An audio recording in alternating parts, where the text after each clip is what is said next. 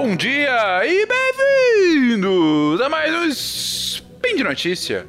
O seu giro de informações científicas em escala subatômica. Eu sou o Fencas e você é muito bem-vindo nesta linda quinta-feira, dia 12 de dezembro de 2019, também conhecido como 9 Nixion no calendário Decatrian.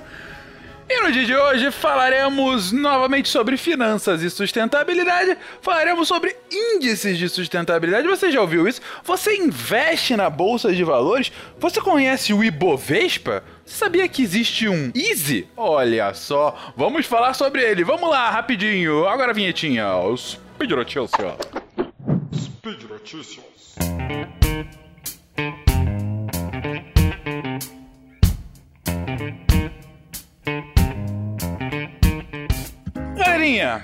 A ideia é a seguinte. Você tem uma bolsa de valores, né? Que é uma bolsa de valores nada mais é do que o lugar onde, dentre outras coisas, você negocia partezinhas bem pequenas de uma empresa, né? Que a gente denomina de ações e é lá que você tem a vendas e compras dessas partes das empresas e do quanto você pode, enfim, ser dono delas, né? Então você vai lá, compra uma ação, compra 1% de uma empresa, compra 50% de uma empresa, e aí você paga, e aí depois você vende de novo por um preço mais alto, e você ganha, enfim. Essa aí é uma coisa bem básica, já falamos sobre isso no episódio de economia, já, falamos, já falei sobre isso aqui em outros spins de notícia. Mas um ponto importante é que de valores em geral tem um índice próprio, um índice que em geral é composto pelas principais uh, empresas negociadas naquela bolsa. Então você pega lá uh, ah, 100 empresas mais negociadas, as 100 empresas mais valiosas, as empresas uh, emergentes mais importantes, enfim, você considera algum critério e aí dentro desse critério entram todas as empresas que se encaixam e daí você tem um índice. E daí você tem uma, uma carteira específica com aquelas principais empresas. No Brasil, um dos índices mais famosos que a gente tem é o da Ibovespa. Volta e meia você ouve isso no jornal, né? Você tá lá ouvindo o seu jornal diário e de repente fala: hoje o Ibovespa caiu dois pontos, subiu um ponto, ficou estável que, que significa isso? O Ibovespa é um índice da B3, antiga Bovespa, né? Uh, que é formado pelas ações com maior volume negociado nos últimos meses.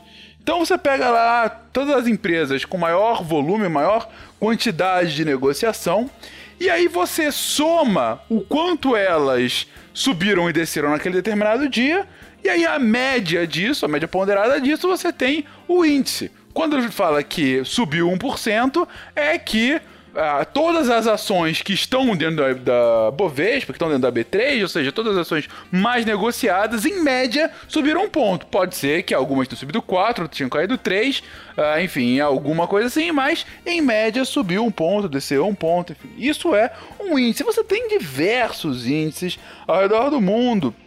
Uh, mas uma coisa um pouco mais recente, que lá do, do, dos anos 2000, início dos anos 2010, são índices de sustentabilidade. O que, que é isso? Você pega um critério de empresas que, por algum motivo, são consideradas mais sustentáveis do que outras. Como que você chega a isso? Aí você pode usar diversos critérios. Você tem ratings, você tem autodeclarações, você tem auditorias, enfim. Mas a partir de um critério pré-estabelecido, aquela determinada bolsa estabelece uma carteira das empresas que são mais sustentáveis dentre todas as que estão sendo negociadas lá dentro. E fala: olha, você quer, em vez de comprar uma, uma empresa ou essa minha carteira mais convencional, você quer comprar esse índice, você quer comprar essa carteira só com as empresas mais sustentáveis? Tá aqui. É esse é o índice. Uh, um dos índices mais famosos no mundo, é um dos primeiros também, é o Dow Jones Sustainability Index que começa lá em é, 2012. Na verdade, já existia um, anterior a esse, mas o Dow Jones começa de fato em 2012. E ele tem, na verdade, vários índices. Tem o índice mundo, só o índice só Ásia, só Coreia, só Norte América. Então, mas eh, ele tem vários é, índices dentro dele, mas o ponto principal é ele pega a partir de um questionário que é estabelecido, que é desenvolvido e analisado por uma organização chamada Robeco-San. Ele pega esse questionário, ele anualmente manda esse questionário para as empresas que querem preencher, claro, e as melhores respostas, digamos assim, aquelas que têm o melhor nota ou seja, aquelas que, em teoria, têm o melhor performance socioambiental e de governança, são alocadas naquele índice específico, são alocadas naquela carteira e são negociadas ao longo daquele ano e no ano que vem você tem uma nova pergunta e aí algumas empresas saem, outras entram e assim funciona. Aqui no Brasil, a gente também tem algo parecido. A gente tem o Easy, o Índice de Sustentabilidade Empresarial. Começou lá em 2005 é, e aí foi mudando ao longo do tempo, mas tá lá aí firme e forte, ganhou muita tração, principalmente depois da crise de 2008 e tal. É, e tá firme e forte, ele tem lá um, um comitê para pensar quais são os critérios que vão ser colocados. Eles, ele tem uma, uma organização acadêmica, que no caso é a Fundação Getúlio Vargas aqui de São Paulo, o Centro de Sustentabilidade, que de fato é, desenvolve o questionário e analisa esse questionário das empresas, e anualmente essas empresas entram nesse índice. Em geral, cerca de 40 empresas entram no Easy, e o Easy é negociado, é negociado em bolsa ao longo do ano, mesma lógica. Depois volta é, no ano seguinte, algumas saem, outras entram, enfim, e assim sucessivamente.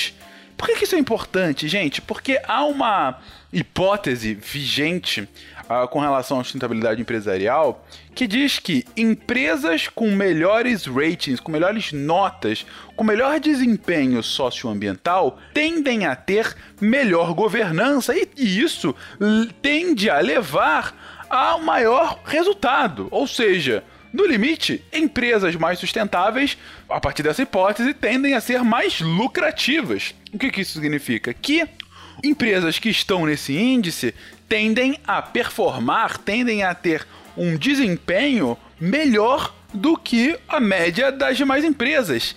E de fato isso se verifica. Se você pegar um gráfico comparando o Easy com o Ibovespa, você vê que a, a, lógica da curva é muito parecida, até porque o Ibovespa não tem tantas mais empresas assim, mas o Easy, desde 2009, tem um desempenho sensivelmente superior ao do Ibovespa. Ou seja, é claro que é só um caso anedótico aqui do Brasil, é, e claro que você pode verificar isso em outros casos tem, mas falando especificamente do Brasil, Nisso a gente está vendo realmente desde 2009 essa performance superior do Easy sobre o Ibovespa. Sempre, sempre. Ele sempre tem, tem uma separação muito clara.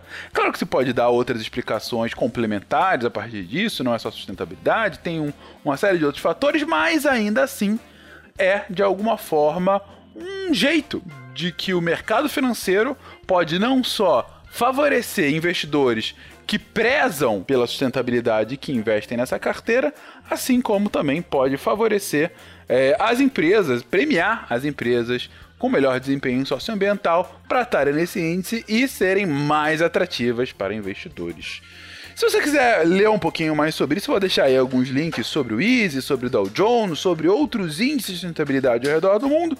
Uh, e dá uma olhada aí, é, é, bem interessante, é sempre, é sempre legal ver formas que o mercado financeiro, que o mercado como um todo, que o capitalismo tenta incorporar, tenta se corrigir, tenta melhorar progressivamente uh, ah, para que ele vá se moldando em um sistema, espera-se progressivamente melhor para seus atores e para o mundo como um todo. Você pode até discordar disso, mas de qualquer forma é inegável os esforços nesse sentido. E eu fico por aqui hoje, gente. Espero que vocês tenham gostado desse meu pequeno relato sobre índice de sustentabilidade. Um beijo para vocês. Lembre-se sempre de apoiar projeto, você gosta de ouvir um pouco mais sobre esse tema e outros tantos temas que são falados aqui de ciência, como diria o nosso querido Yuri de 415, da física, educação física, e você quer apoiar o Spin de Notícia, o SciCast, o SciKids, o Contrafactual e todo o Portal Deviante, considere nos apoiar no Patronato, no Patreon, no Padrim, no PicPay. Uh, e se você quiser falar conosco, entre em contato via contato arroba scicast.com.br. Um beijo para todo mundo e até amanhã. Tchau, tchau.